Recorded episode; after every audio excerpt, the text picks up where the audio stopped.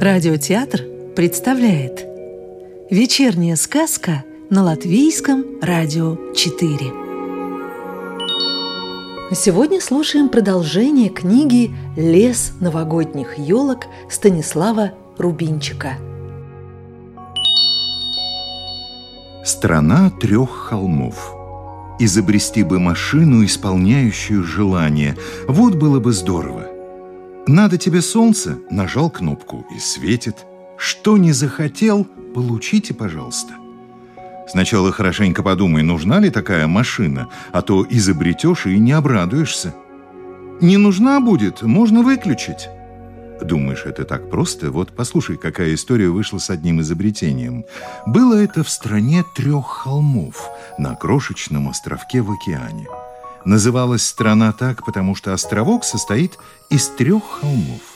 На самом высоком живут владельцы ветряных мельниц, на двух других – огородники и землепашцы.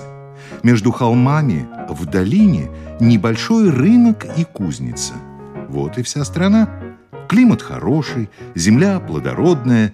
Кажется, чтобы здесь не жить дружно и счастливо – но в стране трех холмов все ненавидели друг друга. Землепашцы, мельников, за привычку хлопать во время разговора по плечу, мельники, огородников, и чего они только про огородников не рассказывали, будто грязь у них на улице непролазная, домов не видно, одни заборы, а в домах тишина гробовая. Заговоришь с кем-нибудь, а тебе «простите, мы с вами не знакомы». В чем же дело? Давай познакомимся. Что вы? Знакомиться с незнакомым – это же неприлично. И весь разговор. А огородники терпеть не могли землепашцев за то, что кто-то из крестьян когда-то отдавил на рынке ногу огороднику. Если кто-нибудь заговаривал о том, что надо бы жить дружнее, мельники покатывались со смеху. «Нам и без вас неплохо». Огородники вздыхали – Тоска зеленая, а землепашцы только махали рукой. Так они и жили. Каждый сам по себе на своем холме. Даже погоду у братьев-великанов они просили каждый для себя – ты, наверное, помнишь, что великаны, ведавшие в этих местах погодой, были немного глуховаты. Так вот, на каждом холме избирали своего горлопана, который только и делал, что раз в месяц в полнолуние изо всех сил орал. Горлопан огородников просил о дожде, горлопан мельников – о ветре, а горлопан землепашцев – о солнце.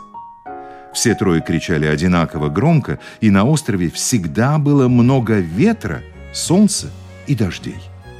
Но однажды горлопан землепашцев переел мороженого и охрип. Это случилось всего за три дня до полнолуния. Что делать? Месяц июнь.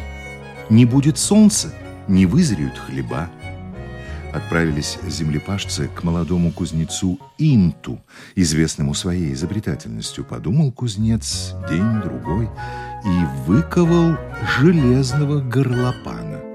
С виду обыкновенная труба, но стоило сказать в нее слово, оно громом разносилось по острову.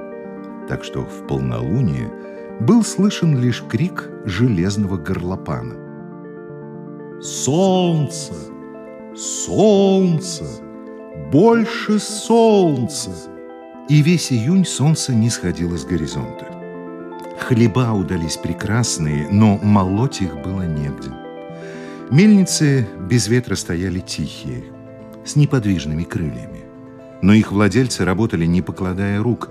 Узнав про изобретение Инта, они сделали себе сразу трех железных горлопанов. Надо ли говорить, что весь июль дули ветры. Крылья мельниц крутились, не останавливаясь, но очень скоро им нечего стало молоть. Зерно осыпалось на корню, а то, что успели убрать, выдуло с таков. А хуже всего пришлось огородникам.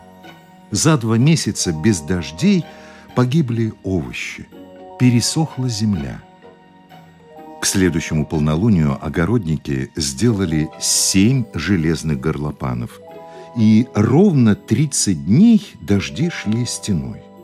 У землепашцев отсырели даже старые запасы зерна. Заржавели механизмы мельниц, а огороды от проливных дождей превратились в непроходимые болота. Только тогда обитатели острова собрались и выбрали совет мудрейших, чтобы решить, кто виноват и что же делать дальше. Первый вопрос мудрейшие решили быстро. Горлопан, охрипший от мороженого, не виноват, объявили они. Такое может случиться с каждым. Значит, виноват изобретатель, потому что кто-то же должен быть виноват.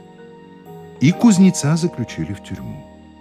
Но второй вопрос оказался сложнее. Как сделать так, чтобы каждый житель острова мог спокойно заниматься своим трудом? Этого мудрейшие решить не могли. Конечно, можно было уничтожить всех железных горлопанов и кричать, как раньше, но жители острова не доверяли друг другу. Огородники думали, они хотят уничтожить железных горлопанов, потому что у нас их больше. Владельцы ветряных мельниц тоже боялись остаться в проигрыше, а землепашцы молчали и делали новых горлопанов. Так до сих пор мудрейшие ломают голову.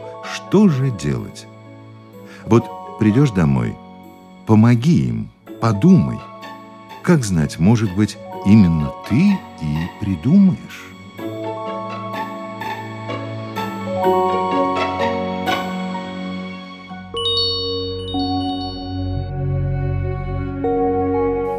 Сказку читал актер Юрий Кушпела.